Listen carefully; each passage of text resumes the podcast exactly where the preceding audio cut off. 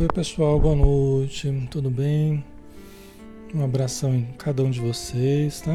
Sejam bem-vindos. Estamos na hora, né? Vamos começar? Vamos fazer a nossa prece inicial. Vamos todos orar, né? Fechando os olhos. Nos preparando então para o estudo, através da elevação do pensamento, do sentimento, da nossa harmonização interior com vistas a podermos ampliar as nossas concepções, nosso campo de percepção, de compreensão, de discernimento, para que nós tenhamos essa clareza, essa lucidez ao apreciarmos a vida de Jesus, os seus, ensina, os seus ensinamentos seus exemplos e podemos então comparar com as nossas necessidades no presente e adequar os ensinos do Mestre aos nossos desafios existenciais. Ajuda-nos, Senhor Jesus, para que nós possamos, na companhia dos bons espíritos, recebermos as suas energias, suas boas inspirações e desse modo nos harmonizarmos em termos de ambiente, em termos de relacionamento, em termos de convivência conosco mesmo e com os nossos irmãos. Abençoa os nossos familiares, que a luz do teu amor os envolva como um bálsamo consolador sobre cada um deles. Abençoa os irmãos que estão adoentados nos hospitais ou nos lares Abençoa os irmãos que estão passando necessidades neste momento, necessidades de todo tipo, materiais, morais, espirituais. Abençoa os companheiros recém-desencarnados ou que já estão há mais tempo na vida espiritual, necessitando do socorro, do alívio, do alento, da orientação, Senhor. Ajuda-nos para que neste momento sob a luz da oração e do estudo, muitos possam ser socorridos em teu nome e em nome de Deus. Que assim seja.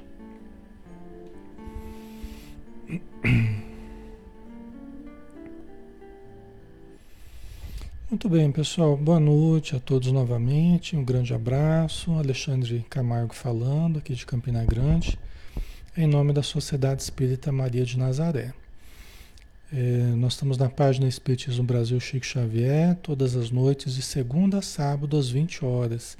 Cada noite a gente tem um estudo diferente. Tá? E hoje a gente faz o estudo, né? toda sexta-feira, o estudo do Evangelho de Mateus na visão espírita. Tá? Então nós vamos continuar, estamos no 41 dia, dia de estudo, né? E vamos continuar então aqui onde nós paramos. Né? Nós estamos no capítulo 12. Só para a gente recordar, né? para a gente contextualizar, nós estávamos falando é, assim, uma, uma, um breve retrospecto, né? a sequência que, que nós estamos pegando. Jesus havia curado um, um homem com a mão atrofiada dentro de uma sinagoga, né? E os fariseus eles criaram um caso com Jesus porque era sábado, né? E, e Jesus curou o homem, né? Não teve problema nenhum de curar o homem. E enfrentou os fariseus, né? Falou que ele era senhor do sábado, né? Também senhor do sábado. E, e, aí, e aí os fariseus falaram que Jesus estava curando porque ele era o, o chefe, ele estava expulsando os demônios porque ele era chefe, o chefe dos demônios, né? Aí Jesus explicou, olha, como é que pode um, o chefe dos demônios expulsar os demônios? Como é que um reino vai subsistir se ele lutar contra si mesmo, né? Se ele estiver dividido, nenhum reino vai, vai conseguir é, vencer se ele estiver dividido, né? E aí ele falava, né? Ele começou a explicar a respeito da obsessão. Como é que se dá a obsessão, né? Não com esse termo, mas dá a entender justamente isso, né? Ele fala assim, como é que o ladrão faz, né? Para assaltar a casa. Ele vai e amarra o, o, o, dono da casa né? e aí rouba os seus pertences, né? Então, ele como que está dizendo como é que acontece a obsessão, a influência dos espíritos maus, né, dos espíritos infelizes, obsessores, né? Eles dominam a nossa mente e aí eles assaltam a nossa vida, né? É, então Jesus explicava isso, né? E aí continuando nesse breve retrospecto para a gente contextualizar, né, ele falava assim, olha, que é muito importante a palavra, né? Quem não ajunta Comigo espalha. Quem não é a meu favor é contra mim. Né? E estava correto, porque quem não é a favor do bem, daquilo da proposta do bem que Jesus estava trazendo, é contra o bem. Né? Porque Jesus trazia tudo que tinha a ver com o bem, com o amor, com o perdão, compreensão. Né? Então, quem é contra essa proposta é contra o bem. Né? Não tem aquela atitude aquela atitude. Não existe atitude neutra, né? A gente acha que existe atitude neutra, mas não existe. Se a gente não está a favor do bem, a gente já está sendo usado pelo mal. Né? Então, quem não ajunta comigo, espalha. Né? Certo? Aí, por fim, ele falava né, que, que todo pecado será perdoado, menos aquele contra o espírito. Né? ou num outro momento contra o, Espírito Santo, né? Então a gente falou assim, contra a nossa consciência, né? Contra a nossa consciência, que tudo é perdoado, né? Mas quando a gente a gente fere a nossa consciência, não tem perdão, só, é, só vamos ser perdoados com a, o, o, o, reajustamento perante a nossa consciência, né? Isso que a gente falava na, na semana passada. É isso que a gente comentava, né? Vocês lembram? Só a reparação, né? A reparação é que faz com que a nossa consciência ela, ela fique tranquila de novo, né? Tá? Então, feito esse. Aí ele fala, né? É, só para terminar, ele fala que não terá perdão nem nesse mundo, nem no vindouro. Que é o que acontece mesmo, né? Ou a gente fica atormentado aqui na Terra, com a consciência pesada, ou muitas vezes até desencarnando, a gente fica lá no outro mundo também atormentado, né? Então é lógico que Jesus não estava falando que não vai haver perdão de Deus, nem de Jesus, nem dos espíritos amigos. Lógico que sempre há perdão, né? Ele mesmo ensinou isso. Só que quando nós ferimos a nossa consciência, nós teremos que reparar para que nós obtenhamos o perdão, tá? Certo? Então vamos lá, né, pessoal? Vamos dar continuidade. É a partir daqui que a gente entra no estudo de hoje, praticamente, né? Então, capítulo 12, o item As palavras manifestam o coração. Tá? Então, versículo 33. Ou declarais que a árvore é boa e seu fruto é bom, ou declarais que a árvore é má e o seu fruto é mau. É pelo fruto que se conhece a árvore. Né? Uma árvore boa não dá mau fruto, né? uma árvore má não dá bons. Né? Então, ou a gente declara que a árvore é boa e o fruto é bom, ou a árvore é má e o fruto é mau. Né? Você não colhe frutos bons de uma árvore má. Você não colhe frutos maus de uma árvore boa. Em outras palavras, né? Dizendo a mesma coisa. É interessante isso para a gente olhar. É, é, a gente não se fiar só nas aparências, mas a gente olhar os frutos, né? A gente não se fiar só na, na, na naquilo que encanta, naquilo que né, encanta os olhos, o olhar, né? Mas a gente olhar os frutos efetivos de tudo ao nosso redor, das ações, tanto nossas quanto das pessoas. Quais são os frutos? Né? Quais são os frutos? Os frutos são bons, então é uma pista de que a árvore é boa. Né? Os frutos são questionáveis, são frutos negativos, o resultado é negativo, então provavelmente aquela árvore né, pode não ser a pessoa, a pessoa não é uma árvore má, mas as, as atitudes às vezes da pessoa estão gerando consequências negativas. Né? Isso precisa de discernimento, né? Isso precisa de discernimento. Essa nossa capacidade de observar, de medir certas coisas, né? De analisar, precisa de discernimento, Né? A gente precisa de compreensão para que a gente vá observando isso que acontece tanto na nossa vida quanto ao nosso redor, né? Às vezes a gente, a gente se, se apega a determinados modos de pensar, a determinados conceitos, por exemplo, que geram resultados negativos ao longo do tempo. Então a gente tem que pensar, puxa, será que essa árvore é boa? Será que esse conceito é verdadeiro? Porque o resultado está sendo negativo dentro de mim e na minha vida. Vocês entendem? Então, isso faz com que a gente vá observando a origem, de onde que está vindo isso aqui. Será que é uma coisa não está sendo colocado na minha mente? Um certo modo de pensar, um certo modo de agir? Será que eu não estou aceitando induções dos espíritos obsessores? É? Será que a procedência disso é uma árvore boa? Ou será que a procedência dessa minha, né, dessa minha vontade, desse meu desejo, dessa minha. Né, será que isso procede de uma árvore boa? Né? Você está me deixando viciado em algo? Está me deixando deprimido? Está me deixando é, aterrorizado?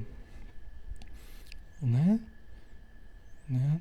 Então a gente vai analisando, né? A gente vai analisando os resultados, né? Que são os frutos, né? Quais são os resultados? São os frutos. Os frutos são doces ou são amargos, azedos, né? Certo? Ok, pessoal.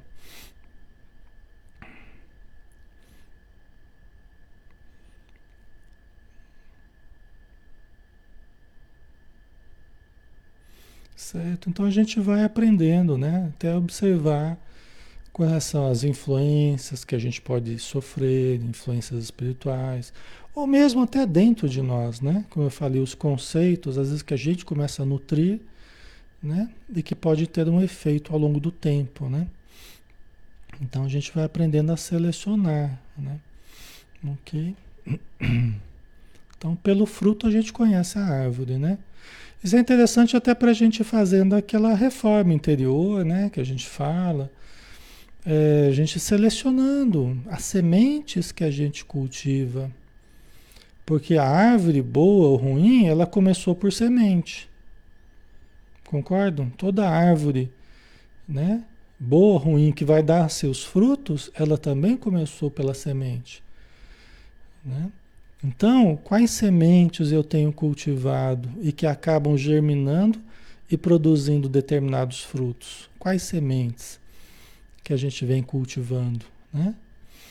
Então a gente vai aprendendo a selecionar essas sementes aí. Cada pensamento nutrido é uma semente. Cada pensamento nutrido é uma semente. É uma semente que você vai né? Ela vai desenvolvendo, se você vai nutrindo, ela vai crescendo, vai crescendo, vai crescendo, né? E vai dar os seus frutos, né? E pelos frutos a gente vai identificar se era boa ou se não era, né? Aí continuando, né? Raça de víboras, disse Jesus. Você vê quando ele ficava mais, né? Quando ele enfrentava os fariseus, né? Raça de víboras. Como podeis falar coisas boas se sois maus? Porque Jesus conhecia o coração deles. Né? Jesus conhecia o que ia no íntimo, né? na capacidade né? É, é, é, de percepção de Jesus. Ele conhecia, ele captava os pensamentos das pessoas, ele sentia os sentimentos das pessoas. Fica claro em certos momentos né? que Jesus percebeu o que passava no coração deles. Então, tem momentos que deixa claro isso, né? Então, raça de víboras, como podeis falar coisas boas se sois maus? Porque a boca fala daquilo que o coração está cheio. Isso é uma coisa, é, até na psicologia, na psicologia se chama de é, fragilidade do verbal. Né? A gente chama de fragilidade do verbal. O que, que é a fragilidade do verbal? É você poder pensar uma coisa e falar outra, né? É você, às vezes, bem diferente, às vezes, aquilo que você pensou é aquilo que você falou, né? Então eles chamam de fragilidade do verbal. Que é o que dá margem, inclusive, né? O que dá margem, inclusive, é uma atitude hipócrita né, da nossa parte, do ser humano, né, qualquer que seja ele, né, de manter uma coisa dentro de si e manter o exterior todo diferente daquilo que a gente mantém por dentro, vamos supor, né? Então dá margem a uma hipocrisia, né, uma falsidade, né? E é isso que Jesus está se pegando aqui, ó. Né? Como é que vocês falam coisas boas se sois maus? Porque a boca fala daquilo que está, daquilo que o coração está cheio. Né? A gente extravasa, a gente externa aquilo que a gente cultiva. Mas vocês, eu sei dos sentimentos que vocês estão nutrindo. E vocês ficam falando coisas boas, supostamente boas, mas eu sei que o, cora o seu coração está cheio de rapinas. Né? Sois que nem sepulcros caiados, né? como disse Jesus. Brancos por fora e por dentro, cheio de podridão. Não é assim? Então Jesus ele, ele trazia à tona, né? quando se tratava dos escribas, fariseus, que eram pessoas de poder, que eram pessoas de autoridade, que aplicavam penas aos outros, mas eles mesmos cometiam uma série de desatinos, né? que Jesus algumas vezes ele explicitou. Né? Ok. O homem bom do, do seu bom tesouro tira coisas boas, mas o homem mau do seu mau tesouro tira coisas más. Né? Ou de outro modo, o homem bom tira as boas coisas do bom tesouro do seu coração. É que depende da tradução, né? Depende da, da tradução que a gente está usando, né? Ou a Bíblia Almeida, a Bíblia de Jerusalém, e assim vai, né? Então, o homem bom tira as boas coisas do bom tesouro do seu coração. O homem mau tira as más coisas do mau tesouro do seu coração. Né? Então, é aquilo que a gente a gente vai externar muito frequentemente aquilo que a gente tem cultivado no íntimo. Né? Aquilo que a gente tem nutrido em termos de sentimentos, né? em termos de, de, de intenções profundas. Né? Então a gente precisa aprender a cultivar os, os bons tesouros. Né? Isso aqui nós estamos extraindo do evangel do, dos evangelhos, né, contidos na Bíblia de Jerusalém, tá? Que é uma Bíblia muito interessante para estudo, porque ela tem muitas notas, né, referências ao Antigo Testamento, é, é bem interessante para estudar. Nós temos usado essa Bíblia, tá? A Bíblia de Jerusalém e logicamente o que a gente tem estudado ao longo do tempo do Evangelho segundo o Espiritismo, das obras do do, do Emmanuel também. Né? Muita coisa que a gente fala aqui já são pensados desses livros. É que a gente não quer também ser muito protocolar, sabe? Eu quero é, é, fazer uma coisa corrida, assim, sem ficar protocolando muito, a citação daqui, citação dali, né? Isso torna muito burocrático o nosso estudo aqui, né? Então estou fazendo a coisa corrida, tá? Para vocês, né? Para ficar um pouco mais mais fluido o estudo aqui, né? Tá? Aí continuando, né? Eu vos digo que toda palavra inútil que os homens disserem darão contas no dia do julgamento. Pois por tuas palavras serás justificado, e por tuas palavras serás condenado. Né? Então, é, veja bem, a importância que tem a palavra. Né? A importância que tem a palavra. Por quê? Porque ela carreia, ela leva a nossa energia, ela leva, ela leva as nossas intenções, ela leva o nosso magnetismo, ela produz efeitos, não somente em nós, mas produz efeitos fora de nós porque ela gera efeitos nas mentes das pessoas. Então gera consequências muito graves se forem negativas, né? muito boas se forem positivas. Né? Então eu vos digo que toda palavra inútil que os homens disserem darão conta no dia do julgamento. A gente precisa tomar cuidado. Hoje nós estamos a gente tem falado até de vez em quando, a maior arma hoje virou a calúnia. Quem diria, né? Que chegado a esse momento, a maior arma da humanidade hoje se tornou a mentira, se tornou a calúnia, né? Destru destruindo a vida das pessoas, destruindo as melhores intenções, não é? A mentira, quem diria, né, pessoal? E a gente é de se espantar, né? Por isso que Jesus falou do falso do falso testemunho, né? Para a gente não dar falso testemunho. Para a gente ser fiel à verdade, né? A gente ser fiel à verdade. Aí até aquele cuidado, né? De, do, dos três crivos lá de Sócrates, né? Do, do filósofo, né? Se é, se é os três crivos, né?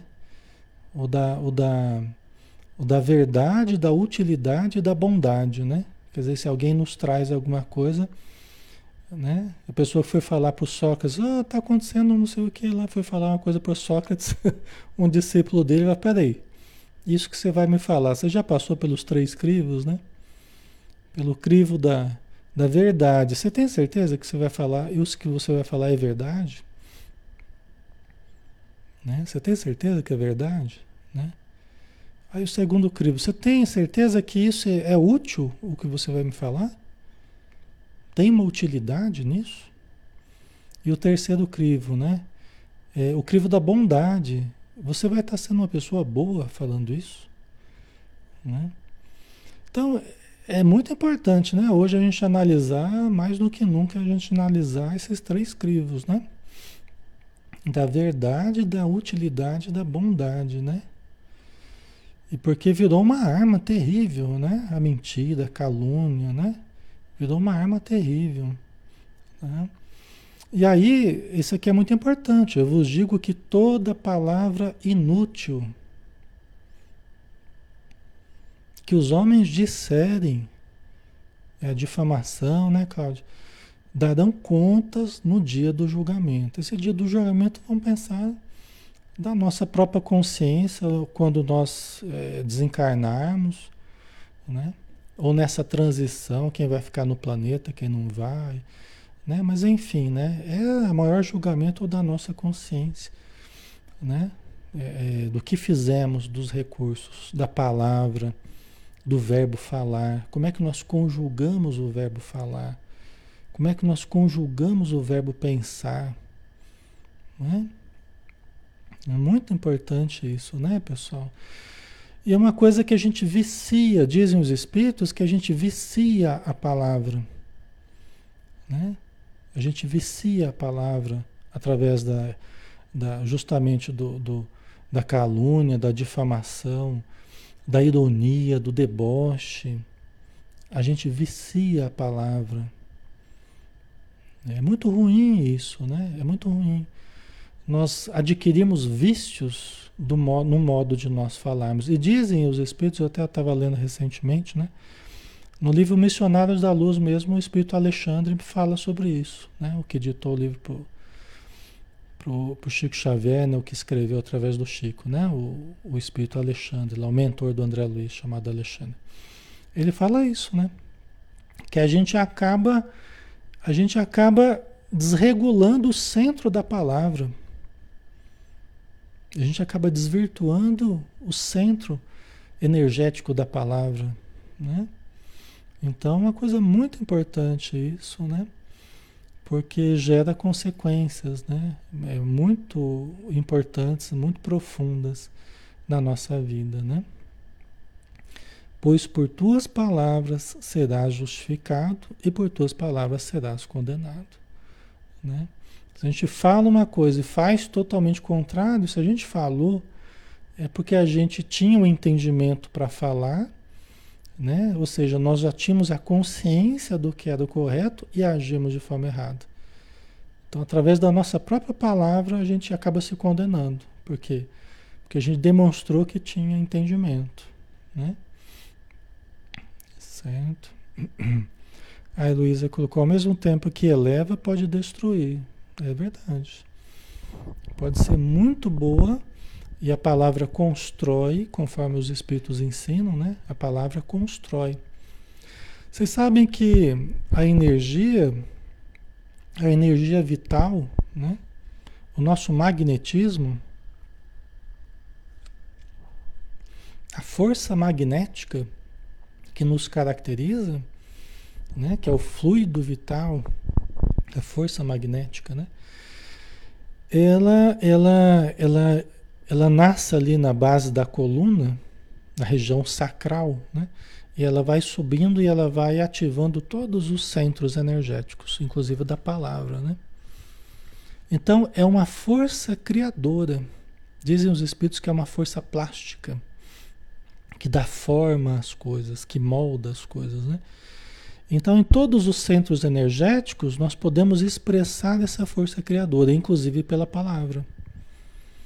Né? Por isso que a palavra cria, porque ela leva o magnetismo, a nossa força vital, participando né? Da, da, das palavras que a gente emite. Né? E essas palavras têm o poder de plasmar no ambiente. Plasma, ficam plasmadas formas no ambiente. As nossas palavras geram formas. Né? E, e podem causar mudanças profundas, né, para melhor e para pior na nossa vida, tá? A Vitória, acho bem desconfortável quando vejo xingação entre amigos na internet, por simples modo de pensar diferente, exatamente, né? A gente tem que pensar, né? Puxa vida, eu, eu vou, eu quero me habituar a falar, de, a falar desse jeito. Eu quero me habituar a emitir esse tipo de, de palavras, né? eu quero me habituar a, a, expressar pensamentos, palavras desse teor. Né? Então, se a gente não quer criar esse hábito, porque um hábito criado, ele fica com a gente até que a gente mude o hábito. Esse é o problema, né? O hábito já está falando, né? O hábito é aquilo que você faz uma vez, faz outra, repete e automatiza aquilo, né? Vira um hábito, né? Então, em termos de melhoria pessoal, né? Nós não devemos criar hábitos negativos, né? A gente deve ir polindo o nosso ser, né? De uma forma positiva, não negativa, né? Ok. Então, dá o que pensar, né? Aí, o, o, vamos entrar no próximo tópico, que nós temos tempo ainda, né? o sinal de Jonas, né? O sinal de Jonas. É, é muito interessante a história de Jonas, né? No, no Antigo Testamento, né? E Jesus faz alusão a Jonas aqui, tá? Então nós vamos conversar um pouquinho sobre isso. Pois como Jonas, Jesus continua falando, né? Essa coisa de condenação, de, né? É, é, é, pois como Jonas esteve no ventre do monstro marinho três dias e três noites, assim ficará o filho do homem três dias e três noites no seio da terra. Tá? Então vamos lá. É, é interessante, né? Porque Jonas, conforme a tradição, teria ficado no ventre da baleia. Aqui ele fala monstro marinho, né? Mas o pessoal costuma falar que é baleia. Ok, né? Jonas teria ficado três dias e três noites dentro da baleia. E Jesus compara essa situação com ele ficar três dias e três noites no seio da terra. Que foi a situação lá, né? Quando mataram Jesus, Jesus teria ficado três dias e teria retornado, tá? Então vamos lá. Quem foi Jonas, né? A Luísa, é metáfora? Sim. É lógico que Jonas não ficou três dias e três noites dentro da barriga da, da baleia, né? Tá? É uma imagem que foi usada. O Antigo Testamento está cheio de imagens, está cheio de símbolos, né? Tem muitas coisas que é muito interessante, mas quando a gente lê algumas histórias do Antigo Testamento, parece que a gente está no consultório, no trabalho de decodificar certos sonhos das pessoas é muito semelhante. É muito semelhante. O simbolismo dos sonhos das pessoas com algumas imagens utilizadas no, no Antigo Testamento. Tá? Eu acredito que o de Jonas é uma delas. Tá? Então vamos lá. É, Jonas tem um livro, né, o livro de Jonas no Antigo Testamento, e que Jonas teria, conforme esse livro, né, Jonas teria é, recebido um pedido de Yahvé, que seria Deus, né? Ele recebeu um pedido de Yahvé para ele ir até Nínive, né? aquela cidade antiga, né? muito citada no, no, no Antigo Testamento, para ir até Nínive falar para as pessoas se arrependerem das maldades que andavam fazendo. Né? E aí Jonas ele não quis seguir essa ordem divina. Ele quis fugir de Yahvé, ele quis fugir. É como a gente quando recebe uma intuição, fala, não, eu não vou. Alguma coisa boa que a gente tenha que fazer, alguma missão, né? E a gente tenta se esquivar, não, não estou percebendo, não, não estou ouvindo, não. A gente se faz de, de cego, surdo e mudo, né? Quando a gente não quer ouvir certas coisas que a gente precisa fazer, né?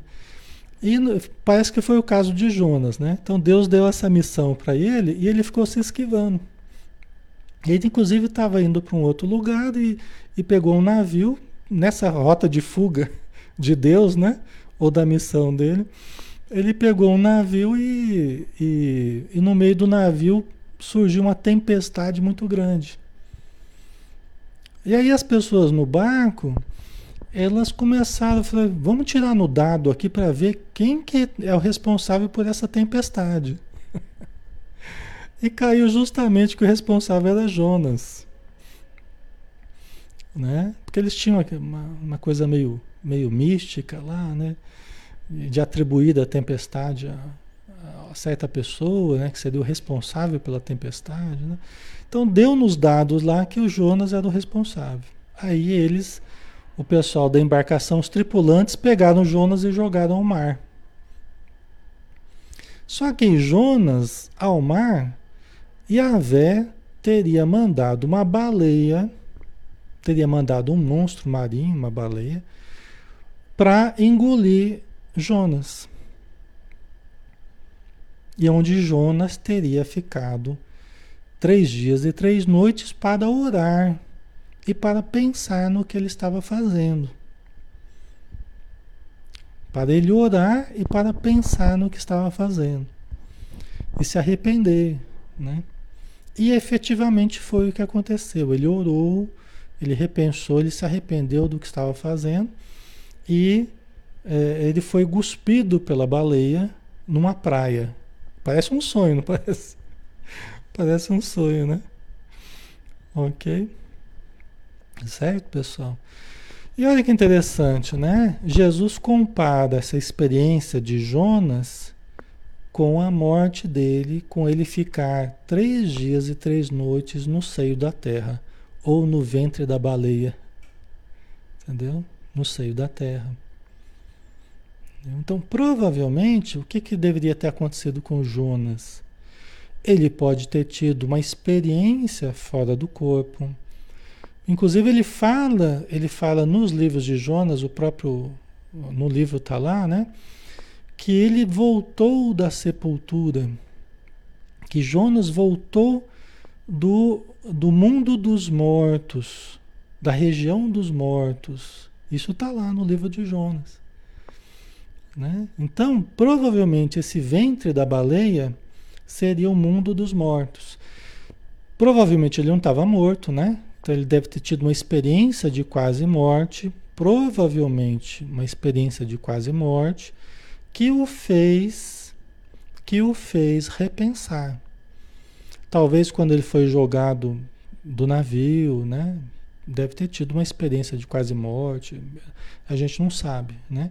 Mas dá a entender que ele teve uma experiência de contato assim com a sua consciência, com né, o arrependimento, né? Deve ter passado por uma experiência crítica, provavelmente experiência de quase morte tá? em que ele esteve dentro do, do ventre da baleia por três dias e três noites. Né? Então é interessante, né? Tá? Gerou um coma Não sei se chegou a tanto, né? Mas também não dá para dizer que não. né? A gente não tem muita informação, né? Certo? O simbolismo da baleia é riquíssimo, né, Joanita? É, então. Tá? Então, nos parece isso, tá, pessoal? Depois vocês podem ler lá os livros de Jonas, né? Tem acho que três ou quatro capítulos, se eu não me engano. Tá? Não, não é nada longo, não. Mas é bem interessante, tá? Então ele está escrito lá que ele voltou do mundo dos, da região dos mortos. Tá? Bem interessante, né? Então tem mesmo esse simbolismo relacionado à morte. Tá? E aí por isso que Jesus usou esse simbolismo para é, relacionar com os dias que ele também ficaria é, na relação, em relação com o mundo dos mortos, né? Com o mundo espiritual, né? Fora do corpo, tal, né? Ok? Então vamos lá. Os habitantes de Nínive, porque ele, ele se arrependeu, aí Jonas se arrependeu, né? Peraí, deixa eu comentar antes de entrar aqui, porque aqui já vai complicar um pouco mais. Ele se arrependeu do que da fuga que ele estava fazendo da missão dele que Deus tinha dado a ele, né? Aí ele foi realmente lá em Nínive. Era uma missão importante. Ele foi lá em Nínive e ele falou aquilo que Deus tinha falado para eles, que era para eles se arrependerem, senão ia acontecer uma coisa muito grave com a cidade. E o interessante é que a população de Nínive realmente acatou o alerta que ele deu. Né? E ficou registrado no Antigo Testamento como é, uma situação em que realmente as pessoas se arrependeram daquilo que elas estavam fazendo. Inclusive, Jesus usa esse exemplo de Nínive em algumas passagens do, dos evangelhos. Tá? Então, foi alguma coisa que marcou realmente pela fé e pelo arrependimento que eles tiveram, né? Pelas maldades que eles estavam fazendo, eles se arrependeram mesmo, né? Tá? Então foi muito importante. Ele salvou, ele teria salvo toda a população de uma cidade, o, o, o Jonas. Tá? Os habitantes de Nínive se levantarão no julgamento, juntamente com esta geração, e a condenarão. Jesus estava falando para os fariseus, né? Porque eles se converteram pela pregação de Jonas. Mas aqui está algo mais do que Jonas. Né? Então, olha só. Ele dizendo para os fariseus: olha, os habitantes de Nínive que se arrependeram, que aceitaram a pregação de Jonas, eles vão se levantar, se levantar no dia do julgamento. Até porque eles estão vivos. Né? Estão vivos. Quem viveu em Nínive está vivendo ainda, são espíritos. Eles não se desfizeram né? Quem viveu no Egito, quem viveu na Índia, quem viveu. Tá todo mundo vivo até hoje. São espíritos. Né? São espíritos. Talvez até a gente tenha vivido em Nínive, vai saber, né? Ou em qualquer outro lugar. Nós já vivemos tantas encarnações, né? Então, vocês vão encontrar com esse pessoal. Esse pessoal que aceitou o arrependimento, que eles vão mostrar o erro que vocês estão cometendo. Né? Vão condenar esta geração. Porque essa geração não está aprendendo, não está se arrependendo do mal que faz. Né? Certo? Então os habitantes de Nínive se levantarão no julgamento, juntamente com esta geração, e a condenarão porque eles se converteram pela pregação de Jonas. Mas aqui está algo maior, mais do que Jonas, maior do que Jonas, depende da tradução. O que, que ele está dizendo? Que a presença dele e o que está acontecendo ali com eles é maior do que a pregação de Jonas, do que o episódio de Nínive lá. É isso que ele está dizendo. Está acontecendo uma coisa aqui que é muito maior do que aquilo que aconteceu em Nínive. E vocês estão deixando passar. Vocês não estão dando bola. Né? Vocês estão perdendo a oportunidade. Tá? Faz sentido, pessoal? ok. Uma coisa para a gente pensar, né? Porque quantas oportunidades hoje também, a nossa geração, né? A nossa geração, quantas oportunidades a gente acaba perdendo também. Quantas oportunidades da gente se arrepender de certas coisas, de certos erros, de certos males que a gente pode estar fazendo e a gente vai deixando passar isso e não faz esse trabalho de mudança, de, de entrar em contato com o nosso sentimento, né? E, e, e, realmente repensar a nossa vida e mudar os rumos da nossa vida. Decidir pela mudança, né? Então, é uma coisa para a gente trazer para o aqui e agora, né? Tá? A rainha do sul se levantará, Jesus continua falando, isso aqui é Jesus falando, tá? A rainha do sul se levantará no julgamento, juntamente com esta geração, e a condenará, porque veio dos confins da terra para ouvir a sabedoria de Salomão. Mas aqui está algo mais do que Salomão, ou maior do que Salomão. Aí um outro um outro, um outro exemplo interessante, a Rainha do Sul. Quem é a Rainha do Sul? É a Rainha de Sabá. É a Rainha de Sabá que é descrita em algumas passagens, né? mas está em Reis no Antigo Testamento, em 1 Reis, capítulo 10, né? versículos 1 a 10. A Rainha de Sabá. Tá?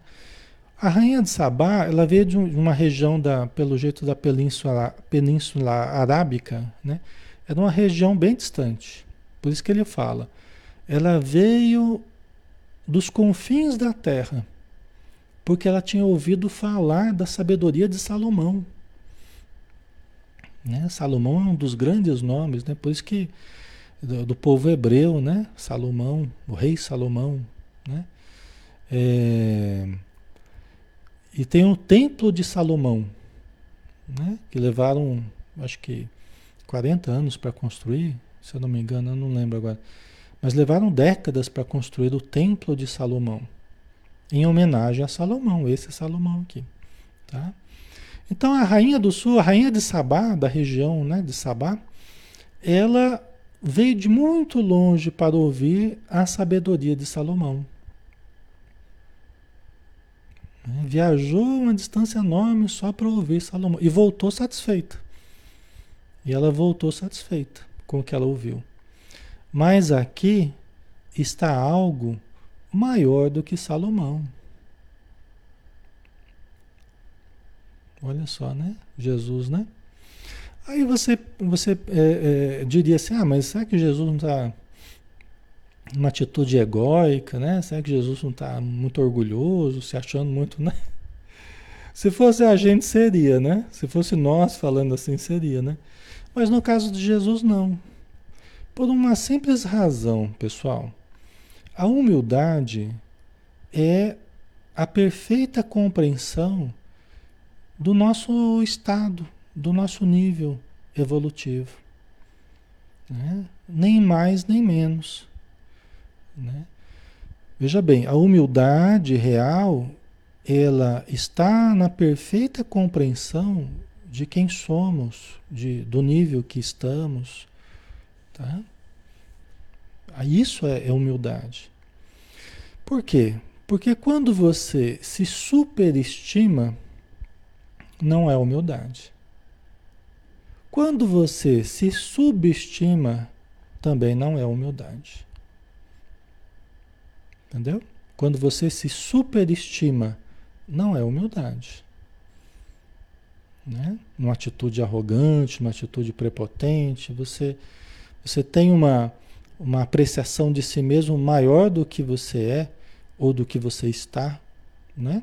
Isso é superestimar a si mesmo, tá? Isso não é humildade. Mas muito menos a subestima, a autodepreciação também não é humildade. É a faceta oculta da vaidade. Você depreciar a si mesmo não é humildade. Diz a Joana de Anjos que é a faceta, é a face oculta da vaidade.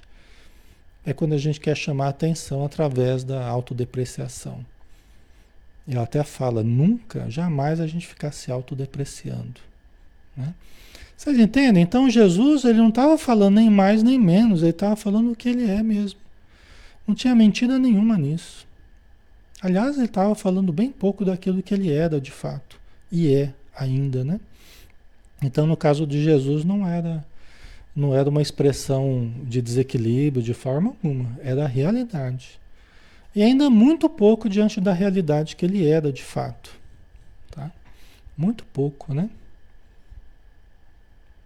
A Alessandra. Por isso tão importante o autoconhecimento, né? o desenvolvimento da humildade, exatamente. Exatamente.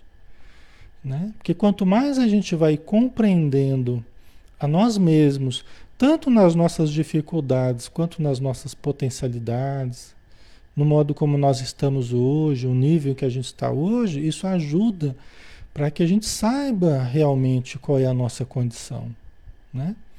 Certo? Isso faz com que a gente entenda, né? Como é que está a partida, a gente está ganhando, perdendo, como é que está, né? Certo? Então nem superestimar né? numa exaltação, né? Uma projeção da nossa imagem, como se a gente fosse o supra-sumo, não. Mas também subestimar, autodepreciar a si mesmo também não é, não é sinônimo de humildade, não. Tá? Certo? Então, Jesus ele, ele estava dizendo, ó, aqui está acontecendo algo isso que a gente valoriza do Antigo Testamento, né? o exemplo de Jonas, essa a rainha do sul, a rainha de Sabá, né? que foi ver Salomão, tá? tudo isso é importante, mas aqui está acontecendo uma coisa que é mais importante do que isso aí. Né? Então, a, abram os olhos, né? Jesus estava tava dando um alerta, né? Estava dando um alerta para eles. Pessoal, eu acho que já 49 aqui. Deixa eu ver uma coisa. Eu acho que tava bom da gente finalizando, né? Deixa eu ver aqui. Cinco minutos. É, vamos dar uma paradinha, pessoal. Vamos dar uma paradinha. Para não ficar muito corrido, porque nós vamos entrar num outro tópico o retorno ofensivo do espírito impuro. Isso aqui vai, vai ser bom a gente, a gente mastigar direitinho. Em 10 minutos, menos de 10 minutos, eu não vou conseguir, não. Tá? Então nós vamos dar uma paradinha aqui. Aí semana que vem a gente continua aqui, né? Ah, o Túlio colocou não superestimar nem subestimar a nós mesmos nem a ninguém. Perfeito, exatamente isso. É exatamente. Nem a nós mesmos nem a ninguém. É. Tá? Ok.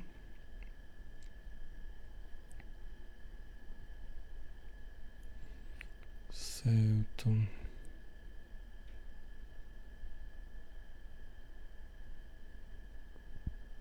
Ok, né? Cuida para não ficar preso, né? é, então, vamos fechar aqui. Vão me deixar a noite inteira aqui.